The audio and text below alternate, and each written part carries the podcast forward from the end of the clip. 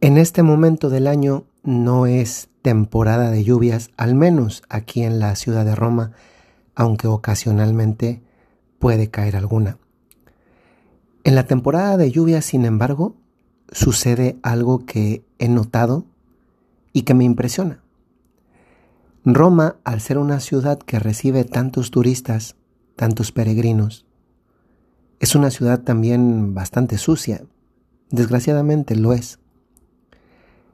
Y a veces cuando llegaba a la universidad los lunes y caminaba por las calles rumbo a la universidad, notaba cómo las calles estaban llenas de basura, botellas tiradas por un lado, a veces incluso quebradas y los vidrios esparcidos, mm, bolsas por todas partes, otras bolsas un poco más grandes reventadas porque los perros las habían roto, y así con un aspecto en definitiva bastante contrastante para lo que un turista espera encontrar de una ciudad europea, una además de las más antiguas y también de las más importantes. Me daba cuenta que cuando llovía, la ciudad era, era alguien diferente. Era, o sucedía, como cuando uno anda un poco sucio o un mucho sucio y el agua hace ese trabajo de limpieza tanto en las personas como en las ciudades. Y entonces, ¿qué se quedaba en la ciudad? Es simplemente una analogía. ¿Qué se quedaba en la ciudad después de la lluvia?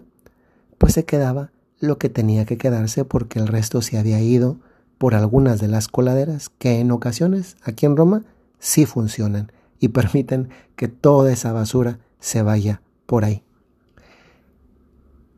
Pienso que algo parecido sucede con nuestra vida.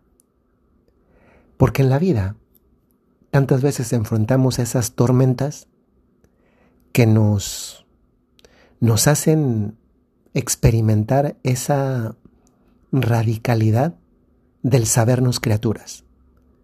Y por tanto, quien hace esa experiencia se da cuenta que no todo, no todo está en sus manos. Que hay muchas cosas que de hecho, no son pocas, escapan de su poder y de su control. Que realmente en un sentido verdaderamente estricto tenemos control y dominio sobre muy pocas cosas en la vida. Y cuando estamos en medio de esas tormentas, que ahora le voy a cambiar el nombre y diré en lugar de tormenta de esas crisis, todo parece desorganizado, todo parece que está regado por todas partes, da un aspecto bastante desolador y desagradable, da ese aire de suciedad y en definitiva, pues repercute no solamente en cómo nos sentimos, sino en cómo vemos toda la realidad que nos circunda. Esas crisis hacen que, que tantas cosas caigan y se vayan.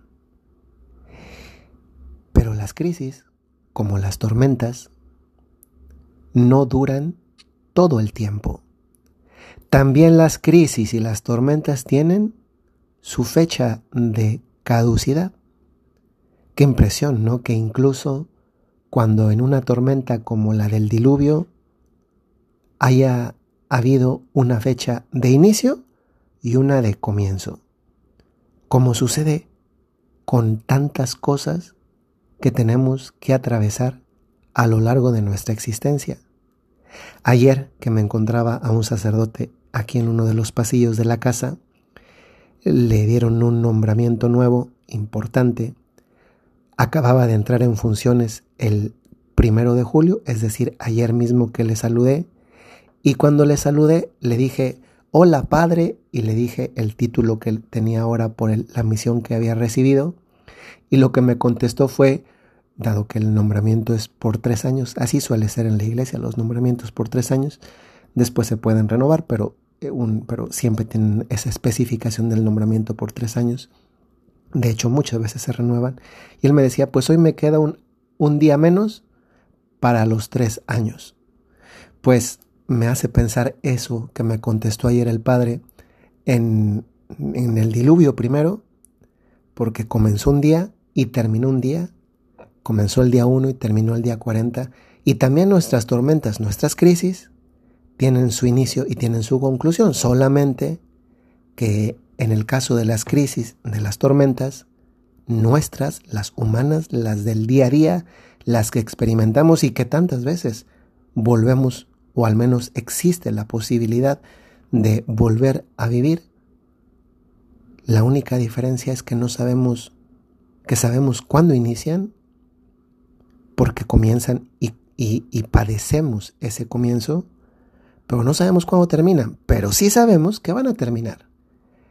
Yo grabando estos podcasts en el tiempo de la pandemia, si alguno se va a dándole para atrás en el Spotify, encontrará podcast de los primeros episodios, porque estamos en la quinta temporada, pero en la primera temporada yo decía una frase que, de la cual estaba convencido. Hoy queda un día menos para que esto termine. No sabía cuánto quedaba exactamente, pero sí sabía que hoy quedaba un día menos. Pues con las tormentas, con las crisis, es igual. Hoy queda un día menos para que esto termine. Pero en medio de eso, mientras termina, o si estás eh, mentalizado que puedes en la vida enfrentarte a una crisis, tormenta, también deberías mentalizarte mm, sobre algún efecto positivo que puede tener también la tormenta. Y aquí vuelvo con la imagen de la lluvia en la ciudad de Roma. Cuando llueve, la tormenta, la crisis, cuando pasa, deja la ciudad limpia, dejaba la ciudad limpia. Eso yo lo noté, era, era notorio y era muy contrastante además ver cómo había estado la ciudad un poco antes, sucia, como se dice en México, chamagosa, y cómo estaba después de la lluvia y qué bonita se veía después de la lluvia. Y entonces en las calles quedaba lo que tenía que quedar. Pues con las crisis en la vida humana también sucede algo así. Nos deja, y esto es lo positivo de una crisis, no es lo único que podemos encontrar, porque tal vez también podríamos hablar de la madurez que posibilita, la gratitud que posibilita, el crecimiento personal que posibilita, pero hoy fijémonos en este aspecto, y es en la limpieza que hace en torno a quien nos rodea o nos rodeaba y que en la tormenta te diste cuenta que la crisis limpió. Porque se quedaron contigo allí y también después que concluyó la, la crisis, unas personas muy específicas con nombre y apellido. Desde luego que al primero que te hace individuar, que se quedó, que nunca se fue y que estuvo antes y que seguirá estando, es Dios nuestro Señor. Pero si ampliamos un poquito más la mirada, seguramente que eres capaz de percibir que hubo personas que supieron estar. ¿Y saben a dónde va este podcast de esta ocasión? Va a esto. Apréndete. Mira, pidámosle al Señor, Señor, ayúdame a que esto cale en mi interior. Porque pasada la crisis, quédate con quien te llamó, quédate con quien te escribió, quédate con quien se ocupó de saber si necesitabas algo. Porque sabes qué? El camino de tu vida es con ellos.